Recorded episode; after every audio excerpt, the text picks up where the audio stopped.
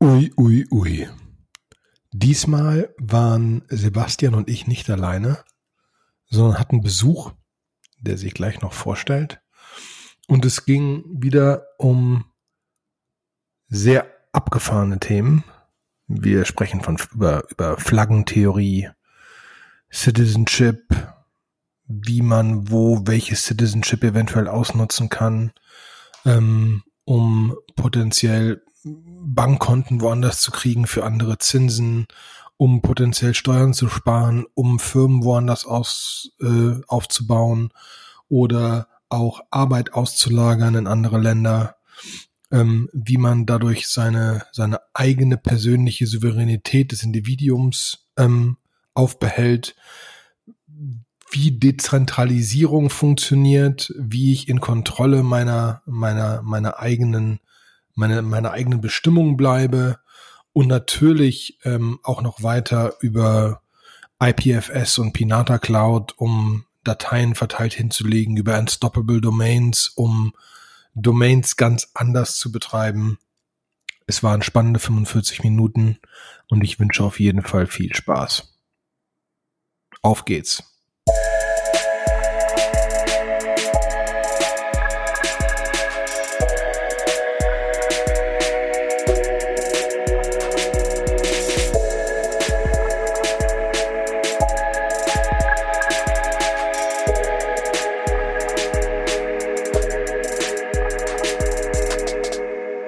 Nehmen auf. Einen wunderschönen guten Tag, liebe Freunde, zur vierten Folge von Aus purem Interesse, diesmal in einem leicht anderen Konstrukt. Und zwar habe ich wie immer bei mir Sebastian Deutsch natürlich, aber wir haben uns einen Gast dazu geholt heute, und zwar Axel Quack. Ähm, da ihr uns ja schon kennt, Axel, vielleicht stell dich mal erstmal ein bisschen vor, bevor wir hier wirklich mit den Themen loslegen. Wer bist du denn? Was machst du? Was tust du? Sehr, sehr gerne. Und ich fühle mich ja absolut geehrt, in so einer edlen Runde mich zu bewegen. Also wenn ich so ein paar Worte zu mir sagen darf, ähm, dann würde ich mich ganz einfach beschreiben als, ja, erstmal als äh, freiheitsliebender Mensch und ähm, ich helfe Firmen hoffentlich relevant zu sein oder zu bleiben. Und das Ganze, wenn ich sowas erwähne, bezieht sich auch auf mich selber, hm, weil wenn man so sich anschaut, was ich die letzten Jahre gemacht habe, dann ist das halt primär, mich immer wieder neu zu erfinden und das halt äh, in einem Kontext zum Finanzwesen, also zum Beispiel für Wealth Management äh, und Architecture, Wealth Architecture, Asset Management, Forex, Retail Banking und so weiter halt Unternehmen zu helfen. Und äh, da arbeite ich meistens mit Vorständen, um eine Vision äh, auszuarbeiten, die dann tatsächlich auch über die nächsten zwei, drei Jahre ausgerollt wird. Okay, ich wollte cool. jetzt gerade spannend sagen, aber mir hat gestern jemand erzählt, der den Podcast gehört hat, dass ich zu viel spannend sage. Deswegen passe ich jetzt wirklich auf. Ähm, äh, wir haben uns eben gerade gefragt im Gespräch vorher, Sebastian, ähm, ob du auch noch Axel persönlich schon mal gesprochen hast. Axel und ich kennen uns noch aus Kölner Zeiten von wirklich vor Ewigkeiten. Ähm, und wir waren uns nicht ganz sicher. Axel, ich bin mir auch nicht ganz sicher. Es kann sein, dass ich dich mal irgendwann auf irgendeinem Meetup kennengelernt habe. Ähm, aber ich kann mich, ich kann es nicht hundertprozentig zuhören. Wir haben aber einen gemeinsamen Freund, den Felix Nenser. äh, hat er mir eben auch erzählt. Ja, genau. Und äh, der, der hat mir noch erzählt, als ich ihm letztens irgendwie von, von Uniswap und Krypto sagte, hey Mensch, du musst mal mit einem Kumpel von mir quatschen, den kenne ich noch, den Axel Quack. Ich so, ja, da sagt mir der Olli auch immer die ganze Zeit. das ist sehr geil, die Welt ist zu klein. Ähm, wir haben ja auch schon Ideen gehabt, weil. Vor allem also, bin ich froh, Oliver, ja? Äh, ich bin ja froh, dass du irgendwie so nebulös aufgeschlüsselt hast. Wir kennen uns schon ewig, weil ich habe mir ja aufgeschrieben, ich weiß gar nicht mehr, woher ich den Oliver kenne. Das ist ganz peinlich. Also, also ich weiß, dass wir mal zusammensaßen, als du in der, als du in der, in der Agentur gearbeitet hast in Köln. Da saßen wir Innenstadt. Weiß nicht, weiß noch, was die Agentur war. Ähm, und ich meine aber, wir kannten uns schon davor das war zu so Zeiten bei mir zwischen AdCloud und Giant Swarm gefühlt, irgendwo in der Mitte, ziemlich am Anfang. Da ging es schon um Container etc., Docker, irgend sowas. Ich meine, wir kannten uns aber schon wesentlich davor, auch über irgendwelche Meetups und auch ähm, Timo der Stappen kennst du ja auch, ne? Das stimmt sehr wohl, ja. Siehst du? Ich meine nämlich, Timo hat uns irgendwann mal vorgestellt. Timo und dann, da, also Ich kann diese erinnern, Gegend da. Einer der, stimmt, stimmt.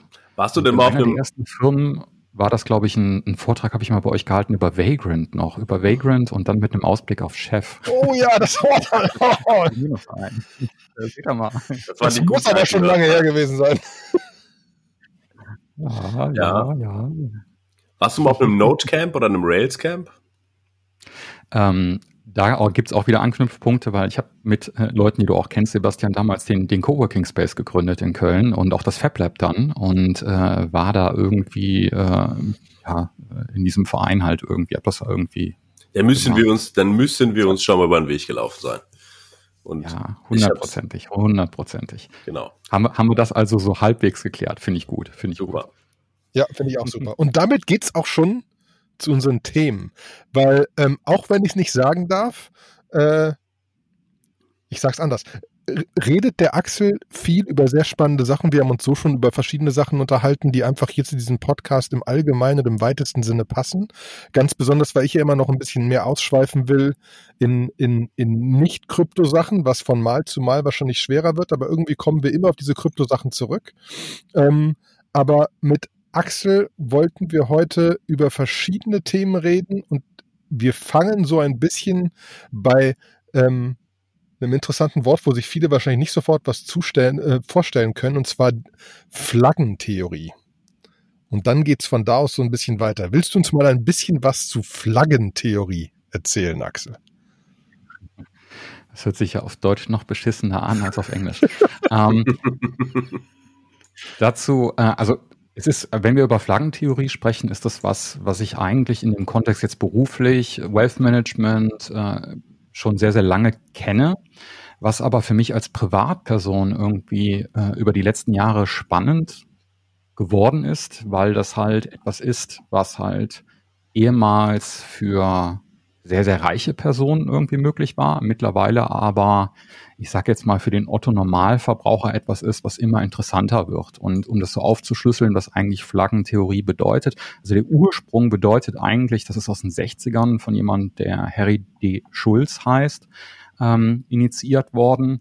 Und das bedeutet nichts anderes, dass man jetzt ähm, was halt Anlageklassen, Lebensziele und so weiter angeht, nicht nur in einem Land irgendwie lebt und alles in diesem Land durchsetzt, sondern je nachdem, wo ein Land einem bestimmte Vorteile bietet, seine Flagge setzt.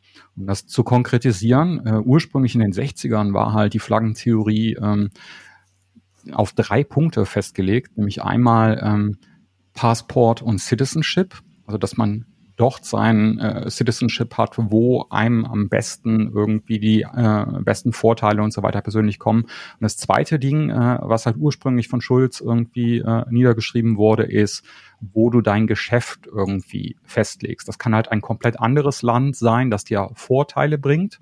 Und das dritte hat er als Playgrounds betitelt was nichts anderes heißt, irgendwie vielleicht ein Ziel, das kann ein Ort sein, den du besonders interessant und spannend findest, weil du da gerne Urlaub machst, oder weil, weil es dir einfach Spaß macht äh, und weil das dann dein Playground ist. Also das waren die ursprünglichen drei Ziele der Flaggentheorie. Das Ganze hat sich halt mittlerweile halt über die Jahre halt weiterentwickelt und äh, mittlerweile sind das, naja, da gibt es verschiedene Ansätze, aber also ich lebe und versuche irgendwie mich daran zu orientieren selbst äh, an einer äh, Zehnerregel. Und ähm, da kann ich irgendwie jetzt auch nochmal die einzelnen durchgehen mit Beispielen, aber vielleicht habt ihr da auch schon zu den ersten drei Punkten ähm, eine Frage oder so. Ähm, weil jetzt seid ihr zu zweit, jetzt könnt ihr immer wieder nachhaken. Wie war das? In den 60ern ist ja jetzt nicht so, dass man ohne weiteres in mehreren Ländern leben könnte. Was war denn so, was war denn damals das, das Ziel daran zu einem gewissen Teil? Oder was ist das Ziel dahinter? Das klingt spannend, aber jetzt, weil, ähm, also ich mache meine Firma in Spanien auf, die da Reifen produziert und lebe in äh, Südamerika, ist einfach schon schwer.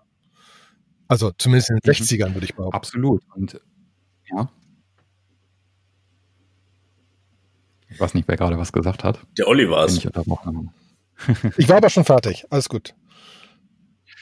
Ähm, Im Grunde genommen, du siehst halt in den, in den äh, Publikationen von Schulz oder ähm, da gibt's auch einen Starchild irgendwie, der äh, auch äh, über das Thema geschrieben hat, dass da eine große Inspirationsquelle damals die Schweiz war. Ähm, weil natürlich auch die Schweiz auch damals schon irgendwie sehr, sehr unabhängig war ähm, in Belangen, irgendwie was Entscheidungsfindung antrifft, was Währung angeht und so weiter. Und das war halt für einen US-Amerikaner durchaus etwas Interessantes, wogegen dann äh, die Playgrounds wahrscheinlich eher so Urlaubsziele Monaco und so weiter halt waren, die halt auch interessant waren.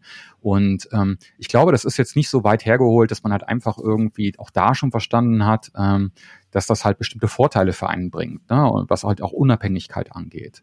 Ähm, das hat sich natürlich in die Neuzeit jetzt das kennt man ja meistens irgendwie eher, eher negativ. Wenn es jetzt zum Beispiel bei einer dieser zehn Ziele darum geht, irgendwie ein, ähm, einen sogenannten Tax Haven zu haben.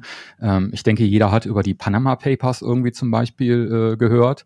Ähm, Im Grunde genommen ist das ja nichts Illegales. Im Grunde genommen ist das ja auch nichts Schlechtes, weil wenn ich äh, jetzt als Geschäftsinhaber ähm, ein Geschäft aufmachen will, dann ist es ja mein Ziel, das Geschäft zum Wachsen zu bringen, dass es nicht stirbt und dass es gesund bleibt.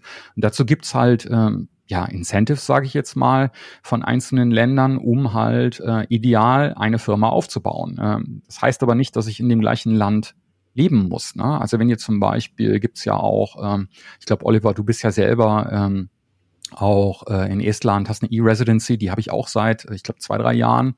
Ähm, das ist natürlich sehr schön, so eine E-Residency zu haben, äh, die man halt irgendwie vom Laptop aus, also um das aufzuschlüsseln, ihr könnt irgendwie für knapp 100 Euro könnt ihr eine sogenannte E-Residency in Estland irgendwie äh, einreichen, äh, müsst euch aber immer noch irgendwie dann, wenn er dann so ein so eine Karte so ein, äh, ähm, bekommen habt, um auf die Leistungen äh, zugreifen zu können des Landes, müsst ihr immer noch nach Berlin fahren, euch die abholen. Ähm, und damit könnt ihr halt in Estland eine Firma aufbauen. Und das Schöne ist, dass ihr ähm, eine andere Art der Besteuerung habt, auch ganz legal. Äh, wenn ihr jetzt euch nicht ein Gehalt oder so, und so weiter auszahlt, äh, habt ihr durchaus Steuervorteile, um euer Unternehmen aufzubauen. Jetzt mag man irgendwie sagen, ist das jetzt fair oder nicht? Wie weit ist das Panama Paper äh, oder Steuerhinterziehung? Nee, ist es nicht. Es ist ganz legal, bringt euch aber Steuervorteile, um ein Unternehmen halt aufzubauen und äh, auch dementsprechend zu führen. Das äh, Tax Haven ist halt nur ein Punkt. Ähm, ein weiterer Punkt ist äh, eure Citizenship, äh, eine Staatsbürgerschaft. Also ich selber bin in einem Prozess drin, ähm, eine Residency zu bekommen für Panama. Das ist halt ein mehrstufiger Prozess. Ähm, da könnt ihr halt relativ einfach, ohne in Panama äh, permanent zu wohnen, eine Residency bekommen, wo ihr auch wieder Steuervorteile habt, wo ihr aber auch hingehen könntet, dann äh, ohne weiteres, wenn es jetzt einem Land mal nicht mehr so gut geht, und dann könntet ihr halt ohne weiteres von einem auf den anderen Tag dann in Panama einreisen und dort mit eurer Familie mitunter, äh, wenn sie denn auch durch die Anträge durch sind, halt leben.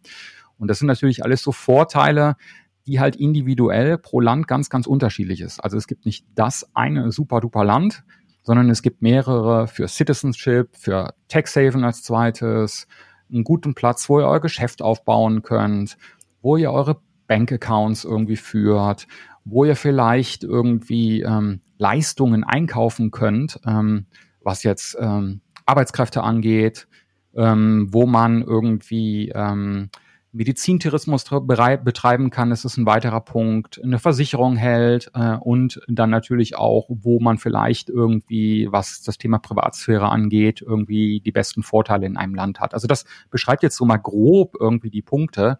In jeden einzelnen können wir natürlich unendlich tief reingehen, aber ähm, ich pausiere ja schon mal wieder, äh, weil ihr ja hier reflektiert und äh, vielleicht dann irgendwie zu Punkten Fragen habt, die ich gerade aufgeschlüsselt habe.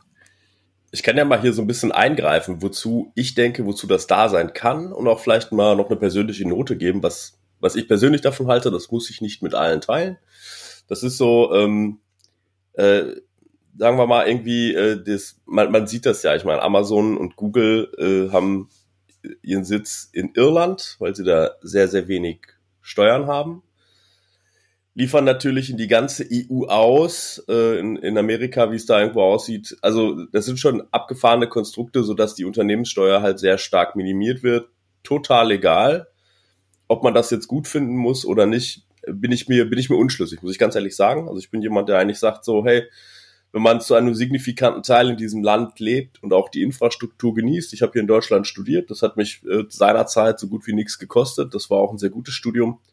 Ähm, dann denke ich irgendwie, hey, man, man kann das auch wieder zurückgeben. Ja, das ist so äh, meine persönliche Meinung dazu. Aber ähm, ich verstehe natürlich den Reiz, der dahinter liegt, wenn man jetzt zum Beispiel äh, so eine E-Residency in Estland hat und ähm, da ist so eine, eine kleine Finesse, die hat der Olli das letzte Mal schon erwähnt.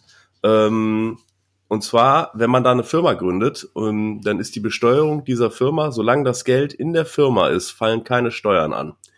Äh, erst dann, wenn man sich das auszahlen möchte als Gehalt oder das Geld aus der Firma herauszieht, dann fallen Steuern an. Und wenn ich jetzt mal die Steuergesetze von Estland und Deutschland vergleiche, ne, dazu muss ich sagen, ich habe ich hab bisher nicht so eine E-Residency und, und wie gesagt, ich denke dann halt so, wenn ich Steuern zahlen muss, dann muss ich halt Steuern zahlen, ist doch okay. Ähm, dann ist es aber trotzdem interessant, weil ich kenne sehr, sehr viele Krypto-Investoren, die sagen, okay, ich investiere hier in ein Krypto-Projekt ähm, oder ich investiere auch nicht in ein Krypto-Projekt und viele ihrer Incentives, ob sie investieren oder was sie machen, ist sehr stark dadurch getrieben, ob sie diese ein Jahr Haltefrist, die es bei, bei Kryptowährungen gibt, ähm, ob sie das machen. Oder es gibt ja diese Regel, also da herrscht momentan große Uneinigkeit drüber, wenn man einen Coin irgendwie staked oder Delegated Proof of Stake macht oder Liquidity Mining macht, dann ist noch ungeklärt, ob sich die Haltefrist dieser Coins gegebenenfalls auf zehn Jahre verlängert. So, und ähm, das ist sehr antizyklisch zur Innovation. Und nicht antizyklisch, sondern ist eigentlich so konträr zur Innovation, die da irgendwo stattfindet. Weil viele Leute sagen dann so, es kommen neue Sachen raus und die sagen dann, nee, das mache ich nicht, weil das hat hinterher steuerliche Auswirkungen für mich und äh, das möchte ich dann nicht. Und der zahle ich dann plötzlich irgendwie, muss ich zehn Jahre lang meine Coins halten oder die Gewinne mit meinem Einkommenssatz versteuern. Und deswegen mache ich viele Dinge nicht und beschäftige mich dann auch mit vielen Dingen nicht dann ist es vielleicht interessanter, aus so einem Research-Aspekt zu sagen, ich mache das alles über eine, eine kleine Company, die ich in Estland gründe und da kann ich viel flexibler ähm, an der Stelle mit bestimmten Dingen auch mal rumspielen, bestimmte Dinge investieren, auch Sachen wieder rausziehen, bin viel flexibler, ähm, weil es da nicht so hart besteuert wird. Das ist ein absolut äh, relevanter Punkt. Also was bremst oder treibt eine Innovationskraft? Und das, was du vorher gesagt hast, also wenn es jetzt um die Versteuerung von Amazon und so weiter, das sind jetzt natürlich Extreme. Ähm, also erstmal muss man, wenn man über Flaggentheorie spricht, man muss nicht alle diese Flaggen bedienen und wie weit man das treibt, das hat man ja nun mal selber in der Hand. Was du be äh, beschrieben hast, Sebastian, mit ähm, Amazon, ist ja ein sogenanntes Double Dutch Irish Sandwich, äh, so ist die Fach, der, der, der Fachbegriff. Und das läuft ja auf eine Nullbesteuerung hinzu. Das heißt, es fallen dann letztendlich gar keine Steuern an. Ob das jetzt irgendwie zu extrem ist, äh, weil dann fließt es ja in kein Land zurück. Das ist natürlich eine Sache, die man persönlich für sich entscheiden muss, wie weit man das irgendwie treiben äh, will, muss. Und da hat ja jeder äh, eine eigene Meinung zu, ist, ist auch gut so. Ähm, bei einfacheren Sachen, ähm, wie das zum Beispiel irgendwie wäre, nehmen wir mal einen Bank, ähm, äh, einen Bankaccount. Ähm, also was ich zum Beispiel gemacht habe, ist, ähm, wir kennen das ja alle so, als jetzt mal fernab von Krypto, äh, ihr habt irgendwie euren Notgroschen irgendwie hoffentlich, äh, wo ihr euch vielleicht mal drei bis sechs Monate über Wasser halten könntet, ähm, wenn irgendwas passiert, ähm, um halt einfach nicht in so eine, äh, ja, in so eine Bremse halt reinzufallen, dass man äh, entscheidungslahm irgendwie wird. Und deswegen habt ihr eine Absicherung äh, irgendwo liegen auf dem Bankaccount. Ähm, das Interessante ist ja, das wissen wir alle hier in Deutschland, äh, wie viel Zinsen kriegen wir? 0,001 Prozent oder irgendwas. Ähm, ich glaube, das war eine Null zu viel. Äh, oder ihr habt jetzt mittlerweile die Diskussion über Negativzinsen. Äh, also im Grunde genommen verliert ihr ja Geld, egal wie viel ihr da liegen habt. Ähm, was man irgendwie, naja, jetzt zu Corona-Zeiten nicht so unbedingt, aber was man normalerweise ohne weiteres machen kann, ist sich einfach ein Flugzeug setzen und äh, nach Georgien fliegen äh, und da könnt ihr innerhalb von einer halben Stunde könnt ihr einen Bankaccount irgendwie aufmachen. Äh, dazu müsst ihr in dem Fall einen Pass irgendwie da hinlegen äh, und habt in einer halben Stunde so ein Ding. Äh, ihr seid damit, wenn ihr äh, eine relativ kleine Summe hinterlegt habt, seid ihr sofort irgendwie Premium-Kunde bei der Bank, kriegt eine Platinum äh, Visa und Mastercard ähm, an der Stelle. Und das Interessante ist, ihr bekommt dort, ähm, wenn ihr US-Dollar hinterlegt, drei bis vier Prozent Zinsen ja, wenn er das irgendwie festlegt, also nicht 0,001, sondern drei bis vier Prozent. Aber ganz kurz, wenn er das legst, in Georgian Lari hinterlegt, äh, dann sind es zehn Prozent. Aber du legst, du legst, du legst Dollar dahinter. Das ist der Liegen Dollar. Ähm, du kannst beides, du kannst äh, US-Dollar oder äh, Georgian Lari und dementsprechend kriegt ihr halt eine unterschiedliche Verzinsung. Ist natürlich klar, wenn das Georgian Lari ist, ist natürlich das Risiko für euch irgendwie größer und dementsprechend kriegt ihr zwar mehr Zinsen, aber äh, an sich ist die Währung natürlich volatiler, vor allem Dingen mit der Historie von Georgien, wo äh, ja durchaus vor ein paar Jahren da noch eine ganz andere Situation war. Aber das Interessante ist, was die Banken angeht, wenn ihr euch die Banken selber anschaut und ein bisschen Recherche macht, ähm, haben die eigentlich äh, bessere Rücklagen als so manch, äh, manche äh, europäische Bank. Ne? Also das ist schon durchaus interessant. Ähm, und das ist halt auch Flaggentheorie. Da wenn ihr halt einfach nur Geld hinterlegt. Da, da macht ihr nichts Illegales, das ist euer Risiko, das ihr natürlich eingeht. Ähm, ich gebe ja hier keine Investment-Tipps, ne? Bin ja als Privatperson hier. Aber äh, das ist natürlich ein Punkt, der in so eine Flaggentheorie auch reinspielen kann, ne? was einfach die Ersparnisse irgendwie angeht. Also am Ende, was du auch sagst, ne, jetzt, jetzt kann man das komplett extrem sehen im Sinne von, ich muss irgendwie in, auf den Cayman Islands mein Investment Fund machen oder so.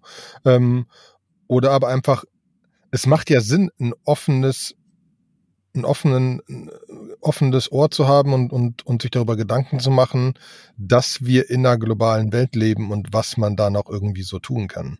Ne? Und da, und da bin ich ja komplett dabei. Das macht das ja so interessant. Und das ist ja auch dieses, ähm, da geht es ja auch teilweise dann äh, darum zu überlegen, und da kommt ja auch wieder dieser, dieser, dieser Schluss zu, zu, zu Kryptothemen hin, dass es ja auch darum geht, ähm, wie kann ich mich der Kontrolle eines einzelnen Staates oder einer einzelnen Entität entziehen oder wie kann ich ähm, genau einer Entität entziehen? Wir haben so viel zentralisierte Sachen da draußen.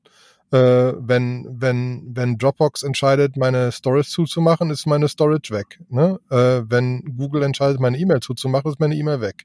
Also gibt es tausend Punkte, wo wir halt schon von großen Firmen abhängen, die das jetzt aus strukturellen Gründen eventuell nicht so ohne weiteres machen können, aber könnten. Und das ist ja auch so ein Grundsatzthema, wenn ich das richtig verstanden habe, von dieser Flaggentheorie, dass du dich auch theoretisch von einer Flagge unabhängig machst, oder? Absolut, absolut. Und ähm, ich meine, das sind dann immer, da wird's halt schnell immer so meinungsmäßig und politisch und so weiter. Das fängt ja auch wieder mit simplen Sachen an. Ähm, ihr wollt jetzt äh, Mitarbeiter äh, anstellen. Denen das, das sei das irgendwie, ob ihr eine Assistance haben wollt oder ähnliches oder Designer. Also ich habe zum Beispiel bei einem Programm unterrichtet, ähm, äh, das hieß Creative Incubator. Das war lustigerweise von der European Union äh, äh, gesponsert. Und ähm, in diesem Programm haben wir eigentlich Firmen ausgegründet von jungen Kreativen und sehr viele, also die kamen auch weltweit irgendwie äh, in dieses Programm halt rein. Ähm, und im Grunde genommen waren da viele Leute jetzt aus äh, den neuen europäischen Ländern ähm, Richtung Osten halt mit dabei. Äh, und das ist super interessant gewesen, weil das waren unglaublich gute Kreative auch.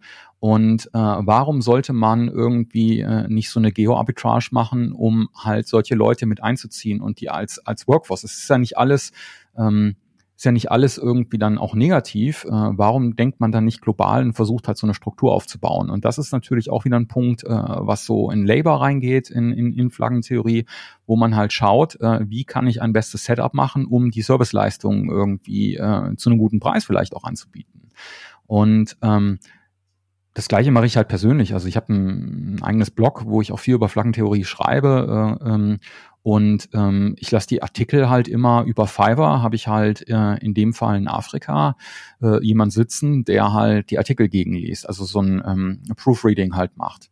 Ähm, es ist ja dann immer so vom, vom Geschmack her, denkt man so, oh, ja, hm, ist das jetzt irgendwie politisch korrekt? Im Endeffekt ähm, äh, kriegt die Person einen Betrag, ähm, der für uns irgendwie äh, relativ uninteressant ist, äh, für jemand äh, vor Ort aber durchaus ein sehr guter Wochenlohn irgendwie ist. Ne? Und dafür sitzt die Person, ich weiß nicht wie lange irgendwie ähm, dann da dran. Das sind natürlich Sachen, die alles in so ein Konstrukt irgendwie mit reinspielen. Und ähm, ich hatte ja anfangs gesagt, ähm, dass halt im Grunde genommen sind ja viele Sachen, wenn ihr euch mit Wealth Management irgendwie äh, beschäftigt oder da gibt's auch das Thema Wealth Architecture. Äh, wie setzt man irgendwie sein Konstrukt auf, um halt sein Vermögen zu behalten oder auszubauen? Diese Sachen werden halt äh, mit den Sachen, die ich gerade erwähnt habe, werden eigentlich für jedermann möglich. Also wenn ihr euch für 99 Euro oder so in Billigflieger nach Georgien setzt, könnt ihr da euer Konto aufmachen, könnt ihr sofort machen. Wenn ihr irgendwie eine App wie Fiverr nutzt, könnt ihr das sofort machen. Ihr könnt irgendwie das kennt ihr bestimmt auch. Es gibt eine, ähm, eine Plattform von Kryptoleuten, die heißt Autonomos äh, mit, mit O am Anfang. Und äh, das ist halt auch, ihr könnt euer Company-Setup dort bestimmen und mit Krypto zahlen und könnt sofort eine Delaware LLC aufmachen. Und die stellen euch dann auch mitunter die Rechtspersonen, äh, die man vor Ort haben muss, um so eine Company zu führen. Ja, also das sind alles Sachen, die auf einmal sehr in Anführungszeichen massentauglich werden und für jeden erreichbar sind. Hast du denn mal so ganz konkret Tipps, was, was spannend ist? Also ich glaube irgendwie, ich, mein, mein, mein Onkel, äh, der hat mir mal irgendwann in den 80ern was zu, zu Geld erzählt, hat mir mal irgendwann, ich glaube, da war es die dänische Krone, die, glaube ich, acht Prozent Zinsen gezahlt hat. Und das hat dann mhm. irgendwie einen furchtbaren Crash gegeben. Das Geld war einfach weg. So, und ja. äh, da hat mein, mein Vater mir beigebracht, damals hat gesagt, also wenn du irgendwo acht Prozent, äh, wenn dir irgendjemand für kein Risiko acht Prozent anbietet, da sei sehr, sehr hellhörig. Mach das nicht. Hm. So, mhm. und ähm, aber vielleicht einfach ganz pragmatisch aus deiner Sicht, was, was sind denn die spannenden Flaggen, die spannenden Länder, ähm, die du für jetzt, naja, ich glaube, ich kann jetzt unsere, unsere Hörerschaft nicht einteilen, aber rein prozentual ähm, weiß ich jetzt nicht, ob der ein oder andere äh, große Wealth Management Fund uns zuhört oder ob das auch vielleicht einfach ganz, ganz durchschnittliche Leute sind, die, mhm. äh, die sagen wir mal schon so weit sind, dass sie ein bisschen Spielgeld in Krypto anlegen können, aber jetzt vielleicht auch noch nicht so weit sind, dass sie sagen, hey, ich, ich gehe jetzt in ein, in ein Land, wo das Risiko hoch ist. Gibt es irgendwo quasi sowas, wir haben ja Estland schon erwähnt, das finde ich halt super spannend. Mhm. Ähm, Gibt andere Sachen, die du empfehlen kannst? Ja, absolut. Also äh, grundsätzlich muss man dann natürlich über, wie gestaltet man ein Portfolio sprechen.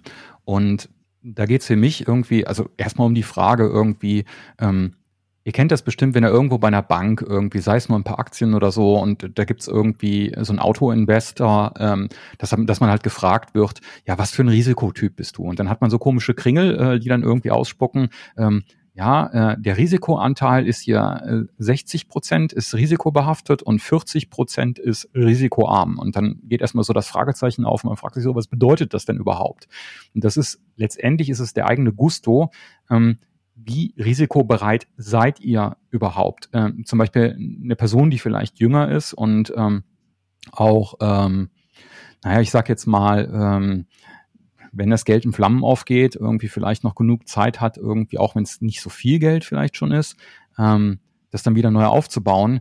Ähm, diese Person könnte auch risikobehaftet sein oder spekulieren und vielleicht äh, das ganze Geld in Kryptos äh, ich meine, ich will jetzt nicht die Diskussion, ob äh, Kryptos gibt ja auch Stablecoins und so, ähm, aber sagen wir mal, äh, Kryptos sind halt volatiler und risikobehafteter. Ähm, warum nicht das ganze Geld dann da reinstecken? Das heißt, die erste Frage ist, risikoarm oder mehr, mit mehr Risiko, wie viel wollt ihr eingehen? Und wenn ihr das so ungefähr wisst, dann muss man unterscheiden können, äh, was ist ein gutes und ein schlechtes Investment, was auch irgendwie ähm, ja gar nicht so einfach ist, weil äh, so der typische Deutsche, das ja, sagen ja auch die Statistiken, so das Eigenheim, die eigenen vier Wände und so, das äh, ist total sicher und so weiter, ähm, ist aber nicht unbedingt immer das beste Investment. Also es bringt vielleicht manchmal mehr, anstatt sich ein Haus in der Pampa irgendwie zu kaufen, was auf einen zugeschnitten ist, viel zu groß ist, was euch nachher keiner mehr abkauft, äh, bringt es vielleicht mehr, eine kleine Wohnung irgendwo im Pott zu haben und äh, im Ruhrpott zu haben und ähm, stattdessen da Mieter reinsetzen. Das könnte ein besseres Investment sein. Ja?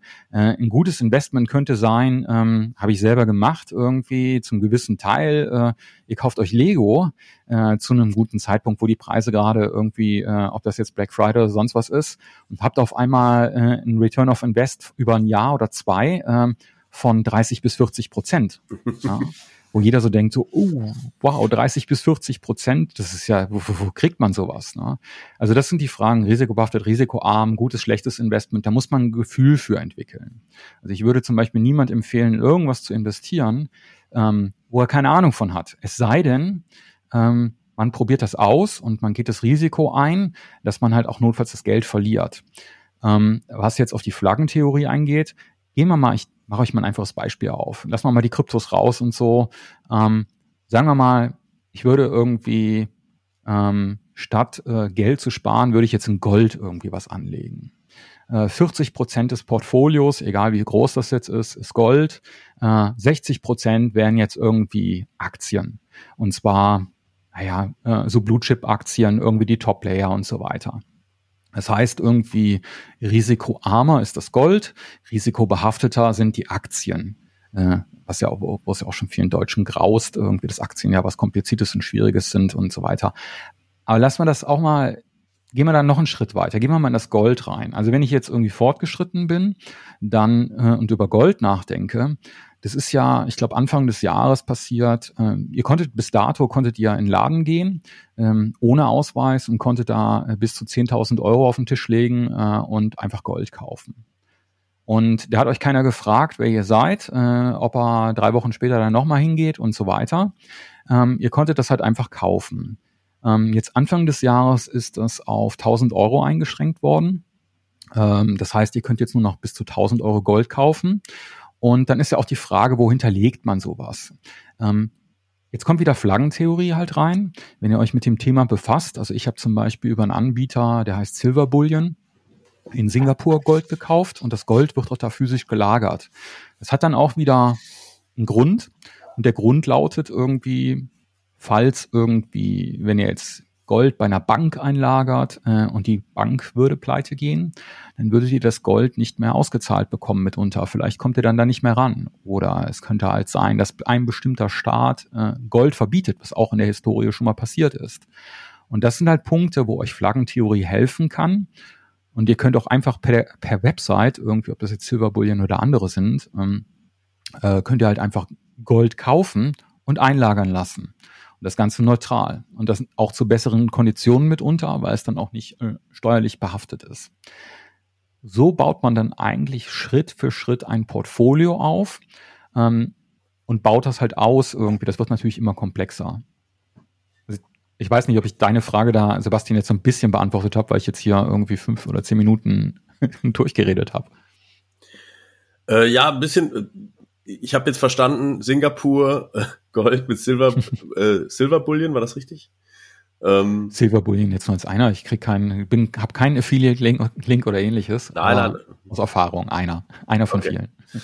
Ähm, das ist schon mal ein interessanter Hinweis. Das heißt auch, wenn man zum Beispiel jetzt über einen ETF in Gold investiert, wie Xetra Gold oder so, dann ist es gar nicht zu 100 Prozent hinterlegt. Ne? Das ist ja auch nochmal eine spannende Correct. Sache. Ähm, und die Lagerkosten sind auch dieses Jahr doch immens in die Höhe geschnellt bei diesem ETF. Ne? Also das heißt, wenn ich da irgendwie 10.000 Euro einzahle, dann wird da vielleicht nur für 3.000 Euro wirklich physisches Gold gekauft und die Kosten, die Lagerkosten sind inzwischen so hoch, dass das Gold dann doch, doch weit im Wert steigen muss, damit sich das irgendwo rechnet. Ja. Absolut korrekt. Ähm, plus irgendwie, ähm, das ist oft, das wissen viele äh, oft nicht. Äh, das muss man sich schon ganz genau ähm, anschauen, wer einen äh, als Broker so einen ETF irgendwie ausgibt. Äh, weil es kann sein, dass die Rechte, obwohl mir an, an sich irgendwie äh, der ETF gehört, dass wenn der Broker pleite geht, ich auch nicht mal an diesen ETF rankomme. Das heißt, ähm, auch da wieder Flaggentheorie. Es gibt durchaus Broker in Zypern und ähnlichen, ähm, wo man halt auch ETFs äh, und auch Aktien vielleicht kaufen kann. Also keine Ahnung, ich, ich werfe jetzt mal was in den Raum. Wenn ihr irgendwie so in ähm, kanadische äh, Weed äh, ETFs irgendwie investieren wolltet, kriegt ihr die vielleicht nicht irgendwie bei einer deutschen Bank äh, oder sie werden nicht gehandelt irgendwie auf einem, äh, auf einem deutschen Exchange. Ähm, dann gibt es halt irgendwie Broker, die natürlich sehr, sehr viel mehr irgendwie solche Aktien irgendwie äh, oder ETFs irgendwie teilen. Ähm, plus, wo halt eigentlich irgendwie, selbst wenn der Broker pleite geht, ihr immer noch ähm, das Ding da rauskratzen könnt und irgendwie äh, auf einen anderen äh, äh Exchange äh, be äh, beziehungsweise Broker hinterlegen könnt. Ne? Da muss man halt aufpassen. Das sind halt alles so Detailsachen, wo man halt hingehen muss in seiner Strategie und gucken kann, wo kriege ich das Beste irgendwie für, für mich äh, an, an, an Konditionen und Möglichkeiten und wo sind die Regularien vielleicht auch am optimalsten. Also ja, zurück zu der, äh, zu der Firmengründung. Du hast es ja gesagt, Sebastian. Ähm, wenn ich jetzt irgendwie Innovation betreiben will oder ich melde ein Patent an oder, oder vielleicht auch gerade nicht, äh, wo kann ich am schnellsten irgendwie ein, ein Produkt oder ein Service launchen äh, mit den äh, geringsten Hürden, um halt äh, da auch das Tempo irgendwie einhalten zu können. Ja? Mhm. Ähm, Steuer, Steuern abführen musst du, musst du, also es geht ja nicht um Steuerhinterziehung oder so und es geht auch nicht darum, dass man in Deutschland keine Steuern zahlt. Äh, das tun wir ja alle sehr wohl. Die Frage ist halt, ähm, an welchen Teilen zahlst du Steuern in Deutschland an? Für dein Unternehmen, äh, für dich als Privatperson, äh, für wenn du eine Cola an der Tanke kaufst oder so. Ähm, da gibt es ja nun unterschiedliche Formen. Es geht ja nicht darum, irgendwie das komplett auszuschließen oder äh, ja, was Illegales zu machen. Darum geht's äh, absolut nicht ne, bei, bei so einer Flaggentheorie.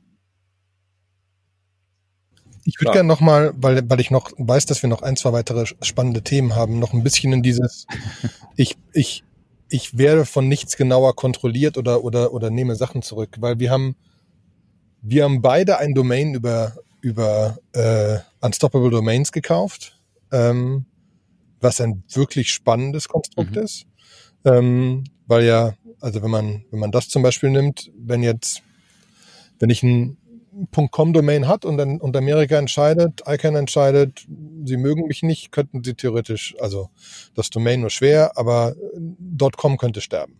Ne? Äh, und so weiter. Also du bist auf jeden Fall nicht in voller Kontrolle, weil irgendwer ja dieses Domain kontrolliert.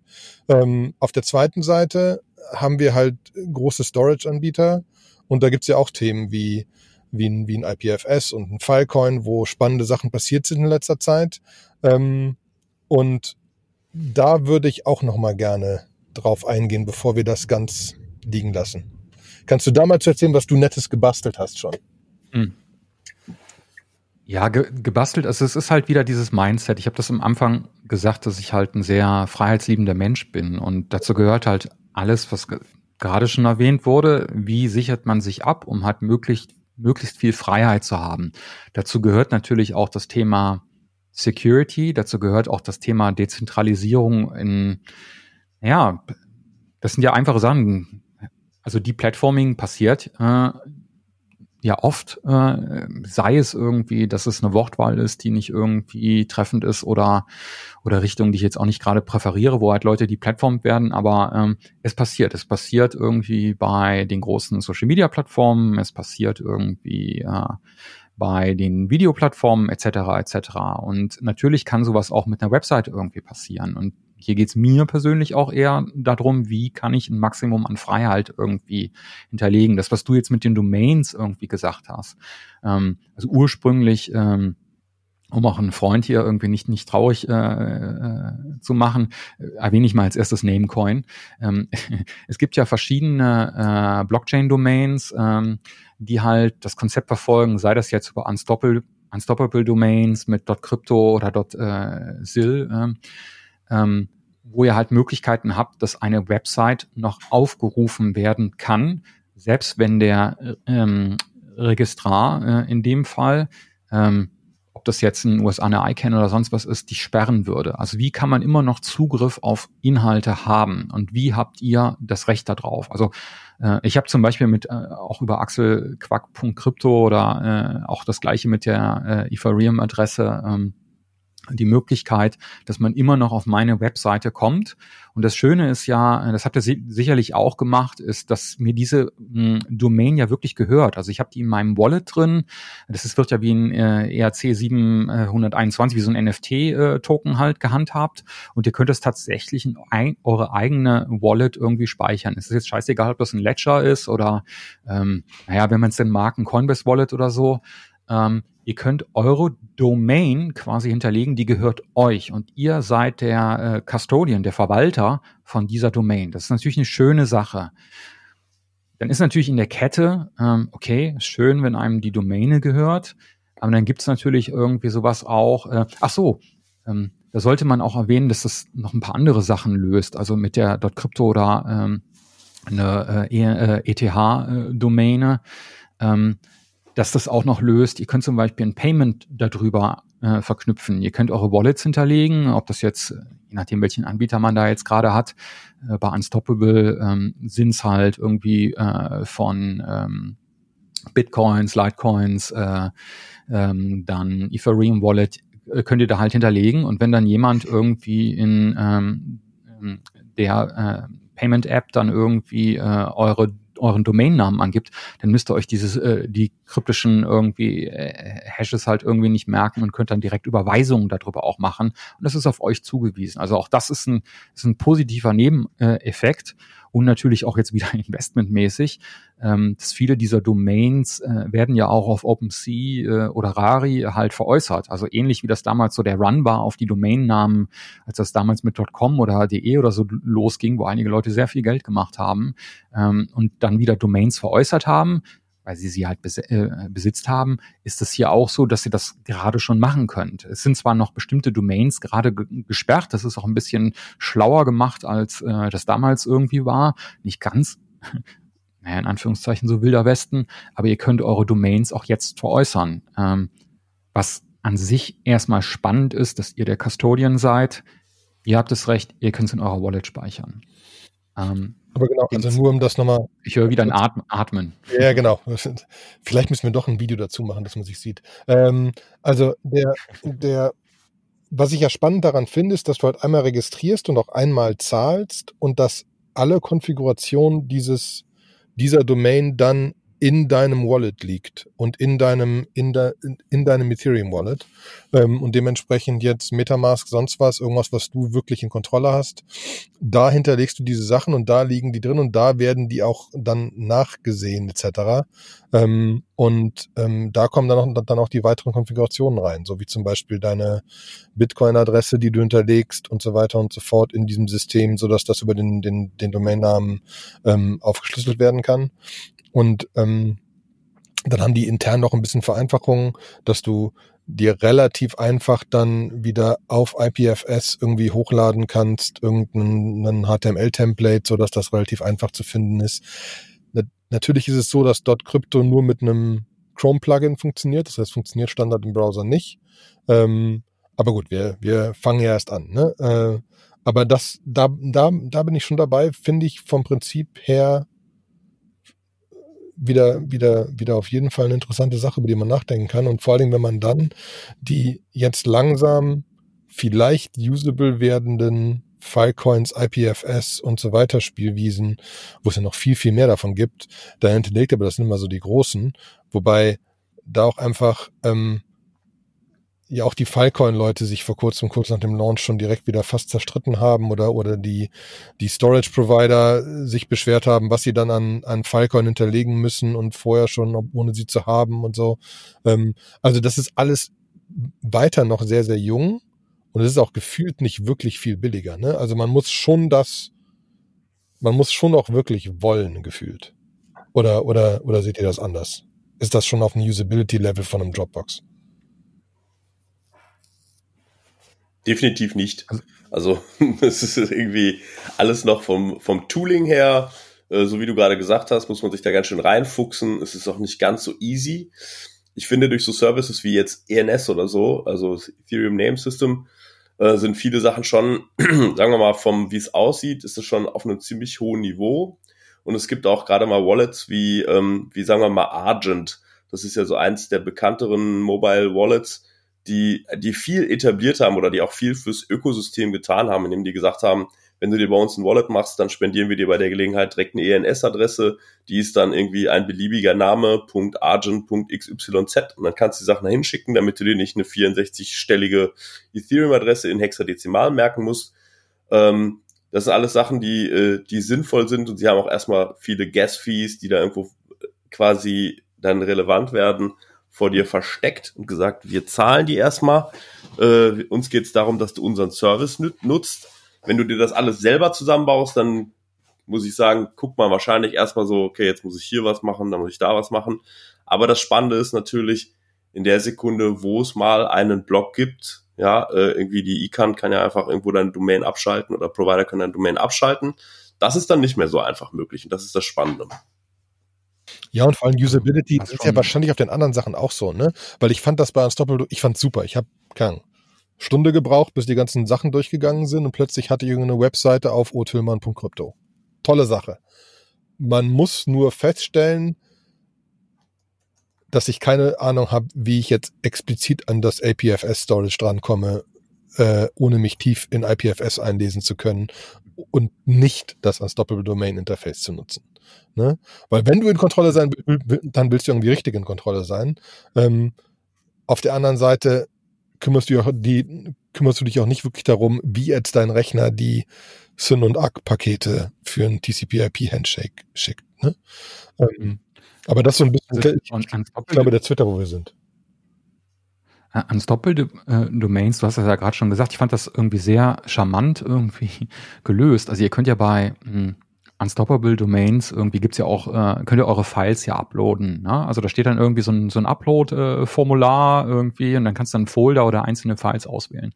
Ähm, das ist schon ganz nett gemacht, weil das im Hintergrund halt ähm, die, die partnern mit einer Firma, die heißt äh, Pinata. Und das ist halt ein äh, IPFS, äh, ja, in Anführungszeichen Hoster, äh, ein IPFS Pinning Service, äh, wird schon kompliziert. Aber ähm, im Grunde genommen steuern die hintenrum Pinata an und ihr könnt eure, äh, eure Inhalte für eine statische Website als jetzt Beispiel da schon sehr, sehr einfach hochladen und das ist dann in IPFS vorhanden. Was die Domain, irgendwie die .crypto-Domain jetzt angeht, ähm, ja, da braucht man noch eine Extension. Also Opera ist dann ja übrigens eine Ausnahme, aber Opera kann die schon nativ irgendwie ähm, auflösen, äh, zumindest ETH-Domains, wenn ich sie jetzt nicht beide verwechsel, welche Opera kann aus dem Kopf. Ähm, also da ist schon eine Implementierung da. Ob das jetzt ein Chrome jemals machen wird, ist eine andere Frage. Für mich war das halt schwer, weil äh, meine Seite, die axelquack.de, ist ein blöder One-Pager, die läuft halt auch schon im Hintergrund auf IPFS. Die wird aber normal aufgelöst. Ähm, ich habe das so gemacht, ähm, dass halt ähm, da äh, ein Eintrag irgendwie ist über ein ähm, über ein Gateway. Äh, in dem Fall habe ich halt ein Gateway von Cloudflare äh, genommen und äh, damit könnt ihr im Hintergrund, selbst wenn die Files IPFS-mäßig gelagert sind, könnt ihr das über eine normale Domäne aufrufen. Und man kriegt es überhaupt nicht mit als normaler Mensch. Ähm, das seht ihr nicht. Aber im Hintergrund, sehr wohl, habe ich meine Files bei Pinata selber hochgeladen.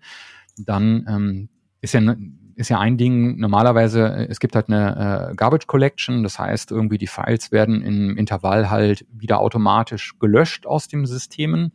Ähm, das könnt ihr halt vermeiden, indem ihr ein sogenanntes äh, Pinning macht, ähm, was halt auch ähm, Pinata anbietet.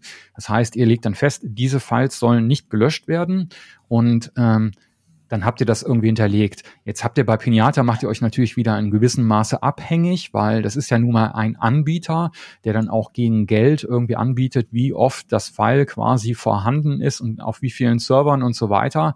Den könnt ihr aber, das habe ich auch gemacht, ganz einfach entgegenwirken und da wird's dann wirklich fricklich.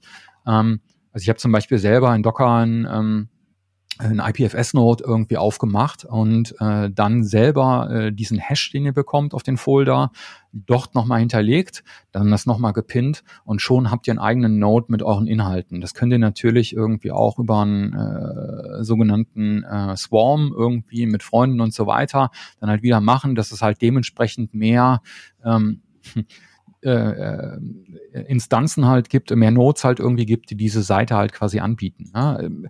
Ich glaube, der erste Schritt, Files hochladen, äh, Files über Krypto oder äh, ETH-Domain ist gar nicht mehr so kompliziert. Aber das ganze Verstöp Verstöpseln dann noch mit einer, äh, mit einer normalen irgendwie Domain und so weiter, das war schon wirklich äh, ein Krampf, das muss man einfach mal so sagen. Aber, Aber die Performance und so weiter Folge. ist sehr, sehr cool. Ich, ich, ich rieche da auch eine nächste Folge, äh, wo wir dann auch wirklich tiefer drauf einsteigen müssen, weil ähm, das Ganze also ich glaube, das passt sehr gut alles zusammen so, ne? Und wenn wir das, wenn wir, wenn wir da wirklich weiterspielen und jetzt auch die, wenn wir den, wenn wir die, die letzte Folge betrachten und nochmal überlegen, okay, wie setzt man denn eine Firma auf in Zukunft und wo setzt man die auf und wie setzt man die auf und wie verteilt man Anteil und macht man das über Krypto und ähm, wenn ich sie ja irgendwo aufsetzen kann, wo setze ich sie dann auf? Ne? Also das muss ja nun wirklich nicht in Deutschland sein. Ähm, vor allem, wenn es da einfach zu kompliziert ist und noch, nicht mal wegen Steuern zahlen, sondern einfach nur, weil es zu kompliziert ist. Ähm, und äh, wie mir ein Finanzberater mal so schön gesagt hat, du kannst das überall machen, aber solange du irgendwann das Geld wieder in Deutschland haben willst, zahlst du halt Steuern. Und das ist ja auch richtig so. Ähm, und äh, auf der anderen Seite dieses ganze, okay, wie setze ich das System auf? Kann ich das alles über dieses Blockchain, über diese Blockchain-Thematik abwickeln? Finde ich schon wirklich krass und sollten wir auf jeden Fall tiefer eruieren und äh, ich glaube, der Axel muss nochmal wiederkommen. Ja, gerne. Es ist, ist, auch, ist auch noch schwer, weil in, in der, in der Dreierkonstellation redet man irgendwie dann fünf bis zehn Minuten durch. Also das ist natürlich irgendwie noch nicht so also eine Diskussion, die ich von euch beiden irgendwie ja schon kenne. Ähm, durchaus was, was man noch ausbauen kann. Ja. Aber sehr, sehr gerne. Aber das kriegen wir ja hin. Vielleicht müssen wir wirklich mal überlegen, ob wir das Ganze noch mit Video zusammenschalten, um uns irgendwie noch zu sehen, damit man nicht immer auf das Atmen wartet, ob irgendwer was sagen will. Du, du meinst, Gesichter helfen da. Das finde ich gut. Kann ich mir vorstellen. Ähm, aber damit würde ich sagen, äh, ich bedanke mich. Es war eine sehr angenehme Runde und wieder auf jeden Fall sehr anregend. Ich versuche, ich versuche Synonyme für spannend zu finden. Ähm, und äh, freue mich auf jeden Fall aufs nächste Mal. Sebastian, Axel, vielen Dank. Ja, gerne. Vielen Dank. Habt einen schönen Danke. Tag. Tschüss.